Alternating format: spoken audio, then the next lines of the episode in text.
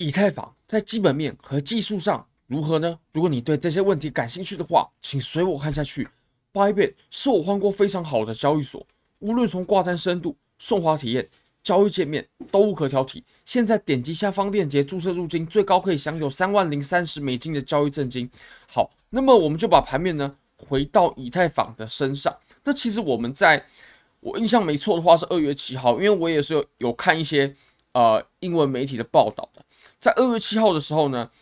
呃，代名为浙江的测试网就已经上线，而且测试成功了。那它测试的其实就是我们在三月会进行的上海升级。那主要呢就是以太坊它质押过后呢，它是可以被提现的。那这个事件啊，它对于以太坊它的影响是如何呢？其实我们可以就两个层面来看，一个是短期层面，一个是长期层面。那就短期层面上呢，上海升级啊。它这肯定不是一个利多，对吧？因为上海升级过后，这些以太坊的质押者呢，他们就可以把流动性给重新让他们活动起来，也就是他们可以把他们有赚钱的这些以太坊呢拿到市场上面去做抛售，他们不用再被质继续质押，然后无法解开了。虽然说。呃，我也有些观众说的没错，并不是每一个质押以太坊的人呢，他都是盈利的，肯定会有一些在高点买进去，然后拿去质押，现在是亏损的，那肯定有。但是这并不影响那些有获利盘的人，他们呃出清以太坊的这种意愿。那只要有他抛售以太坊的这种情况发生呢，其实就会对以太坊造成抛压，所以对短期来说呢。上上海升级啊，它对以太坊它肯定不是一个利多。不过对于长期来看呢，上海升级啊，对于以太坊其实是看好的。所以我们可以稍微整理一下啊，就短期呢算是一个利空，但是就长期呢是利多。因为就长期来看啊，这些呃质押然后解质押的功能，或者说整个生态、整个系统慢慢完善过后呢，会吸引更多以太坊的持有者把他自己的以太坊。拿进去质押，那么质押就可以锁定流动性，锁定流动性，市场上的抛压就少，以太坊的盘面呢，它就可以往更高的地方去走。好，那么说完了，我们再来看一下以太坊的盘面吧。在日线上，我会认为现在以太坊呢，它在走着一个旗形。其实这个旗形啊，它走的，我认为算是蛮标准的。我们前面走了一段上涨嘛，然后我们现在呢走的是中继啊，中继它就走的是这种。微微向上的这种旗形，那这其实是我认为是强势表现，除非它跌破了这个旗形。好，那我们来缩小一点看，缩小一点看，我们可以发现呢，我们在下方至少就有三个接触点，那上方呢也至少有两个，所以这个通道我会认为它一定是有效的，除非它跌破过后，那么空头就会比较占优，我们的回调就会扩大。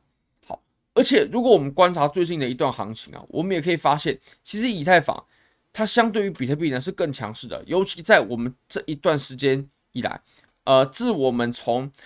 一月二十五号过后呢，OK 就开始走震荡嘛，汇率就开始走震荡。那直到二月二号的时候，也就是我们在这几天，以太坊它就开始走强。那也是我在澳洲的时候，以太坊就开始走得很强。其实这个走强呢是相对的走强，简单来说就是当行情在上涨的时候，其实比特币跟以太坊基本上都是往同一个方向的，但是以太坊它就会涨得比较多。那如果说是下跌的情况呢，整体市场在下跌，那么以太坊它下跌的幅度啊就不会有比特币这么大，这个是图表可以告诉我们的。好，那还有一个数据啊，就是啊、Bitcoin Dominance，Bitcoin Dominance 它可以帮我们标示。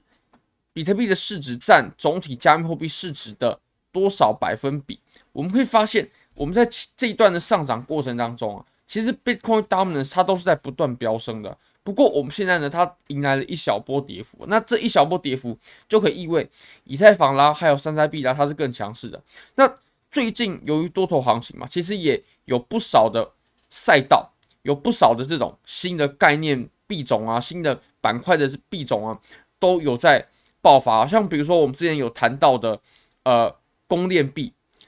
对不对？比如说 Polygon 呢，然后还有呃 APT，我相信这个也都是大家呃最近很常在讨论的。其实 Matic 还有 APT 呢，我们在呃几个礼拜之前就已经有跟各位提到了。我们来看一下啊、我当时在十二天前的时候，OK 这边都有时间啊，十二天前的时候就有提到 Matic 还有 APT。那其实 Matic 我们来看一下、哦、Matic 的话，如果我们就十二天前，OK 最近的涨幅真的是蛮猛的，不得不说。就十二天前的，我们就抓中间的价格来看吧。它到现在也有一个将近二十趴的涨幅，二十趴绝对不是一个小的涨幅。虽然说我个人主要还是把我仓位呢是分配在比特币还有以太坊的现货上面，然后有拿部分的资金呢出来做合约。山寨币我真的个人是比较少碰，那即使碰了，我的仓位也会非常小，因为我个人是深深的了解。山寨币它的风险有多大？所以大家嗯，真的千万要小心，尤其是在这个呃市场还不像我们在大牛市这么明朗的时候，然后就去重仓山寨币，这个是非常危险的行为。那我们来看看这个币吧，USDN 这个币呢，它其实也是一个算法稳定币，就有点像是呃 UST 跟 Luna 那样子的形式，只不过它是 Wave Waves 的算法稳定币。那 USDN 呢，它基本上可以说是归零了，因为它其实在前期它开始脱钩的时候呢，我们频道就有专门为 USDN 做了一点说明，当时就有谈到，其实它的风险已经出现了，而且自从 UST 的